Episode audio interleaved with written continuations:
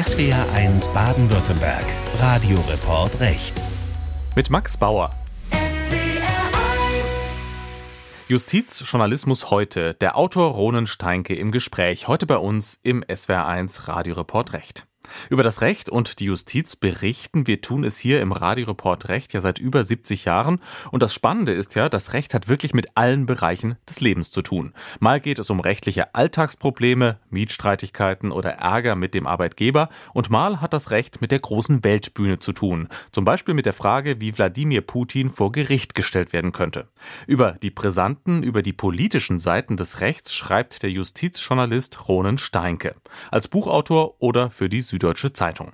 Aber wie kommt man auf die politische Seite des Rechts? Ist da das Jurastudium nicht erstmal enorm frustrierend, wenn es um die Feinheiten von Mietrecht oder Kaufverträgen geht? Roland Steinke beschreibt sein Aha-Erlebnis. Ja, ich bin mit großem Idealismus zum Jurastudium gekommen, also aus einem großen politischen Interesse eigentlich, auch aus dem Interesse, die Welt zu verändern, ja, im Kleinen und äh, für Gerechtigkeit etwas zu tun. Und ich bin dann eigentlich ziemlich hart auf die Realität geprallt, die ja doch oft ähm, mit Mietrecht und mit den Kleinigkeiten des bürgerlichen Gesetzbuchs, also eher so ein bisschen mathematisch ist eigentlich. Das war dann schwierig für mich, gerade in den ersten zwei, drei Semestern da wirklich zu erkennen, wo die große Gerechtigkeitsauseinandersetzung auf mich wartet. Und ich habe gehadert. Ich war so auch ja, am Überlegen, ob das wirklich der richtige Weg ist für mich. Und ich habe damals in der Bibliothek eine kleine Anekdote gelesen, die eigentlich so meine Rettung war. Ich habe in einer kleinen Fachzeitschrift die Anekdote entdeckt, wie als Adolf Eichmann, der ja, Cheflogistiker des Holocaust, der also von Hitler durch ganz Europa geschickt wurde, um jüdische Gemeinden einzusammeln und auf Züge zu setzen, wie der sich in Argentinien versteckte und unter falschem Namen und wie dessen Identität dann nach äh, Frankfurt auf den Tisch eines deutschen Staatsanwalts kam. Und dieser Staatsanwalt war Fritz Bauer, der hessische Generalstaatsanwalt, der sich dann entscheiden musste, was macht er mit dieser brisanten und sehr hilfreichen Information, dass sich dieser gesuchte Kriegsverbrecher unter der folgenden Adresse versteckt. Und in diesem Moment hat Fritz Bauer eingesehen, dass es keinen Sinn hat, den normalen juristischen Weg zu gehen, weil der damalige Strafrechtsapparat, die Polizei, die Gerichte so sehr durchsetzt waren von alten braunen Netzwerken, dass also die Wahrscheinlichkeit, dass da was durchgestochen wird und dass Eichmann gewarnt wird und auf diese Weise entkommen kann, bevor man ihn schnappt, bei 100 Prozent lag. Es wäre also praktisch völlig ähm, sinnlos gewesen, diesen legalen Weg zu gehen. Und dann hat Fritz Bauer ja, in dem Moment die einsame Entscheidung getroffen, am Recht vorbei stattdessen mit dem israelischen Geheimdienst äh, Kontakt aufzunehmen. Und hat dann den Mossad äh, mehr oder weniger angetrieben, äh, auch teilweise ziemlich rüde, äh, hinter den Kulissen angetrieben, Eichmann zu kidnappen. So, und das ließ ich so als Anfang 20-Jähriger. Und diese, ja, diese Entschlossenheit, dieser Mut, auch seine eigene Karriere, seine eigene Freiheit aufs Spiel zu setzen, um seine Vorstellung von Gerechtigkeit äh, nachzugehen. Und diese, diese Einsamkeit, das hat mich so gebannt und so, so gefesselt, dass ich also sofort elektrisiert war und in der Bibliothek dann weiterlesen wollte und gerne ähm, mehr lernen wollte über diesen so inspirierenden Menschen. Und ich habe kein einziges Buch gefunden. Der Aufklärer der Nazi-Verbrechen Fritz Bauer. Über ihn gab es noch vor 15 Jahren kein Buch. Roland Steinke hat sich gesagt, dann muss ich eben selbst eins schreiben. Fritz Bauer oder Auschwitz vor Gericht heißt die Biografie, die der Justizjournalist Roland Steinke dann geschrieben hat. Erschienen 2013 war es die Vorlage für einen wichtigen Film, Der Staat gegen Fritz Bauer. Fritz Bauer, vielleicht ein Vorbild für den Juristen Roland Steinke? Absolut. Also diese, diese Bereitschaft, sich irgendwie klar zu machen, was die eigentlichen Ziele sind und was, was Gerechtigkeitsziele sind. Und auch mal zu erkennen, wenn die unmittelbaren juristischen Hürden, die man erstmal hat, wenn die ja eigentlich der Gerechtigkeit im Weg stehen. Das ist, da gehört eine große ähm, persönliche Freiheit dazu. Fritz Bauer hat viele Prozesse gegen NS-Verbrecher in Deutschland angeschoben, gegen den breiten Widerstand seiner gesamten Zunft. Also die Staatsanwaltschaften, die Richter, die auch die Polizei waren im Großen und Ganzen dagegen und wollten eigentlich in den 50er, 60er Jahren nichts mehr hören von diesen alten Geschichten. Und Fritz Bauer hat mit unheimlicher Kraft dagegen gehalten und hat, wenn man ihn dann gefragt hat, was soll das Ganze? Was haben wir davon? Ja, was soll dieses Stochern in der Vergangenheit? Dann den einen sehr einfachen Satz gesagt, natürlich keine Mutter bekommt ihr ermordetes Kind zurück und kein Kind seine ermordete Mutter, aber wir lernen etwas daraus für die Zukunft. Wir lernen den einfachen Satz, du musst Nein sagen. Wenn dir was befohlen wird, was verbrecherisch ist, ja, durch Gesetz oder durch den Befehl eines militärischen Befehlshabers, du hast die Verantwortung, dich zu widersetzen und dich zu verweigern und dein Gewissen selber zu prüfen. Und das ist ein so fundamentaler Satz, ja, das ist so die Grundlage von Zivilcourage und auch von Rechtsbewusstsein. Das hat Deutschland ganz dringend gebraucht und ich glaube, das braucht es auch heute noch. Das brauchen wir alle. Deswegen ist Fritz Bauer jemand, der ja, inspirierend ist für mich und inzwischen auch für immer mehr andere. Fritz Bauer, der für die Verhaftung des Nazi-Verbrechers Adolf Eichmann gesorgt hat. Ja, er kann wirklich ein Vorbild sein für Juristinnen und Juristen heute. Und Fritz Bauer ist hochaktuell. Vor genau 100 Jahren wurde in Deutschland das Jugendstrafrecht geschaffen. Und der junge Richter Fritz Bauer war damals in den 20er Jahren einer der ersten, die mit dem modernen Jugendstrafrecht etwas anders machen wollten. In seinem Buch über Fritz Bauer, da beschreibt Ronen Steinke eine interessante Situation. Der Jugendrichter Fritz Bauer geht mit einem jugendlichen Angeklagten in ein Café um mal in Ruhe mit ihm zu reden und um herauszubekommen, was mit dem jungen Straftäter wirklich los ist. Ungewöhnlich und sehr fortschrittlich, wenn man bedenkt, dass heute 100 Jahre später das Jugendstrafrecht politisch immer wieder unter Druck gerät. Ja, der Grundgedanke von Jugendstrafrecht ist, gucken uns an, was jemand gemacht hat und dann fragen wir uns aber ganz frei, was kann man tun, damit er das nicht wieder tut.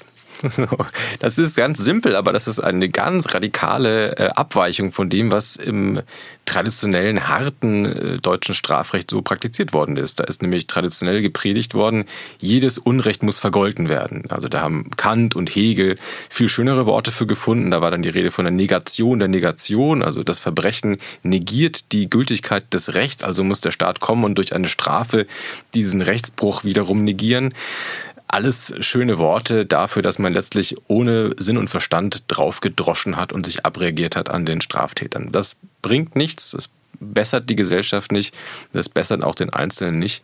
Und im Jugendstrafrecht hat man dann einen moderneren, einen sozialeren Gedanken verfolgt. Lass doch mal gucken, jetzt mit einem pädagogischen Blick, wie kann man den Menschen, diesen jungen Menschen wieder auf einen besseren Weg bringen. Das wurde damals bespöttelt von vielen der älteren Generation.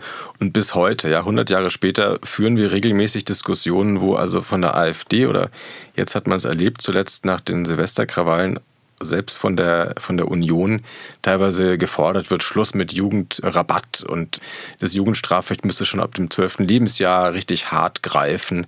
Also ich sage einfach nicht aus falschem Mitleid mit Tätern, sondern aus dem ganz rationalen Gedanken, was bringt uns allen etwas, ist ein großer Wert darin, konstruktiv und, und pädagogisch auf diese Fälle zu gucken und ist gar kein Wert darin, rein strafend, rein vergeltend auf diese Fälle zu gucken. Und trotzdem, heute ist die Idee des Jugendstrafrechts immer wieder unter Druck. Zuletzt wurde ja diskutiert, ob Jugendliche schon ab 12 und nicht erst ab 14 Jahren unter das Strafrecht fallen. Die Strafrechtsprofessorin Elisa Hofen zum Beispiel hat dabei von einem Recht auf Vergeltung gesprochen. Also das finde ich haarsträubend. Ähm, ein Recht auf Vergeltung ist genau das, was man mit dem staatlichen Strafrecht hinter sich lässt. Also das staatliche Strafrecht, wohlgemerkt, es ist ja nicht, dass das Opfer das Recht bekommt, dem Täter eins äh, reinzuhauen, sondern der Staat sagt, wir übernehmen das jetzt. Gewaltmonopol. Ihr Opfer spielt jetzt hier nicht mehr die Rächerrolle. Das ist gerade die Abkehr von Vergeltung. Und wenn man da jetzt teilweise aus dem Bereich von, von Rechtswissenschaft, aus Universitäten die Forderung hört, die Opfer müssten doch irgendwie gehört werden mit ihrer Lust auf Vergeltung.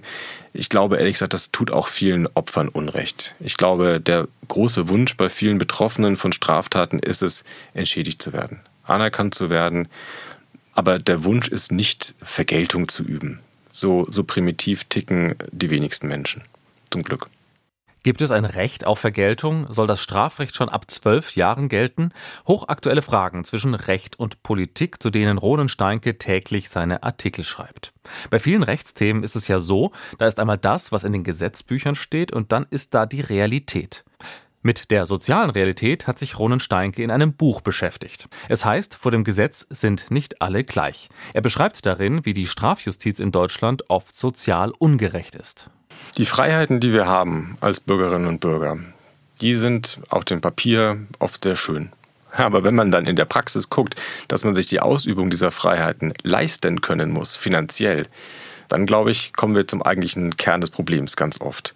Also ein Beispiel, wenn man vor Gericht angeklagt ist, dann hat man in Deutschland das Recht, mit Strafverteidigern aufzufahren. Man kann sozusagen bis zu drei Strafverteidigern mitbringen und hinter diesen drei können noch ganz viele mehr sein. Man hat allerlei Rechte im Prozess, die man ausschöpfen kann ist eine gute Strafprozessordnung ja, für denjenigen, der sich leisten kann. Aber es gibt niemandem, der einem dabei hilft, wenn man sich das nicht leisten kann. Es gibt in Deutschland eine ganz, ganz geizige Praxis der Pflichtverteidigung. Und das bedeutet, am Ende ist der Unterschied zwischen denjenigen, die diese Rechte auch de facto wirklich leben und wahrnehmen können, und denjenigen, die komplett chancenlos vor so einem und hilflos vor so einem Gericht stehen, das ist der Unterschied zwischen arm und reich. Und das ist, glaube ich, eine Beobachtung, die auch jeden Liberalen eigentlich erschüttern muss. Die Justiz blind für Ungerechtigkeiten zwischen arm und reich. Es können grundsätzliche politische Fragen sein, die einem der Justizalltag stellt. Aber neben dem Justizalltag in Deutschland beobachtet Ronen Steinke auch die Welt des Völkerrechts. Als junger Jurist hat er selbst in Den Haag am Internationalen Tribunal für die Kriegsverbrechen im Jugoslawienkrieg gearbeitet. Und als Journalist ist es ihm 2014 gelungen, einen Kriegsverbrecher zu interviewen, Radovan Karadzic, verantwortlich für den Völkermord in Srebrenica mit 8000 Toten. Inzwischen wurde Radovan Karadzic zu lebenslanger Haft verurteilt. Also das äh, Tolle der Prozesse in Den Haag ist, dass jeder Angeklagte, egal ob er Präsident war oder Warlord, da auf das Normalmaß eines ja, Homo sapiens geschrumpft wird und plötzlich da aufstehen muss, wenn die Richter reinkommen und sich also unterordnen muss.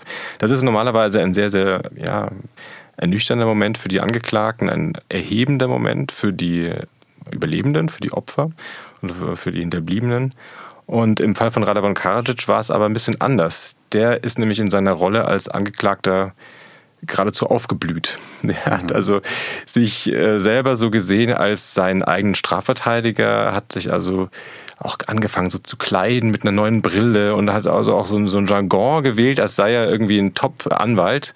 Ja, der war gar kein Jurist und hat eine, auch eine Art Fantasiesprache entwickelt, mit der er dann mit den Richtern gesprochen hat. Er hat beispielsweise die Richter als Eure Exzellenz angesprochen und immer so im Stehen mit Bückling.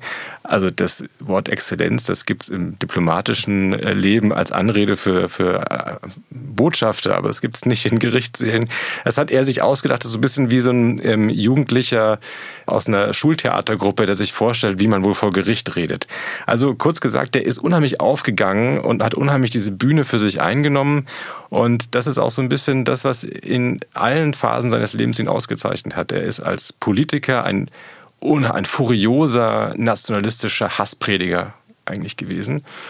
Er ist dann abgetaucht, sozusagen unter falscher Identität vor den Ermittlern geflohen, hat sich verwandelt in einen esoterischen Wunderheiler, hat sich äh, lange Haare wachsen lassen als Dr. Dabitsch mit so Pendeln und ähm, komischen äh, Salben irgendwie ein neues Leben angefangen, ist auch in der Rolle aufgegangen. Und man fragt sich dann, wenn man sich so zurücklehnt, also ich habe es mich gefragt, was ist eigentlich echt? Und was, was ist eigentlich gespielt? Mhm. Ist irgendetwas eigentlich echt? Und vielleicht ist das eigentlich das Schlimmste, was man über einen Menschen sagen kann, dass es am Ende so eine Beliebigkeit gibt, mhm. eine Gleichgültigkeit. Heute so, morgen so, Hauptsache ich habe irgendwie die Bühne für mich. So beschreibt der Jurist und Journalist Ronen Steinke den Kriegsverbrecher Radovan Karadzic. Und mit dieser Beschreibung geht dieser SWR1 Radioreport recht nun zu Ende. Justizjournalismus heute. Der Autor Ronen Steinke im Gespräch. Das war heute unser Thema. Ich sag Tschüss und danke fürs Zuhören. Mein Name ist Max Bauer.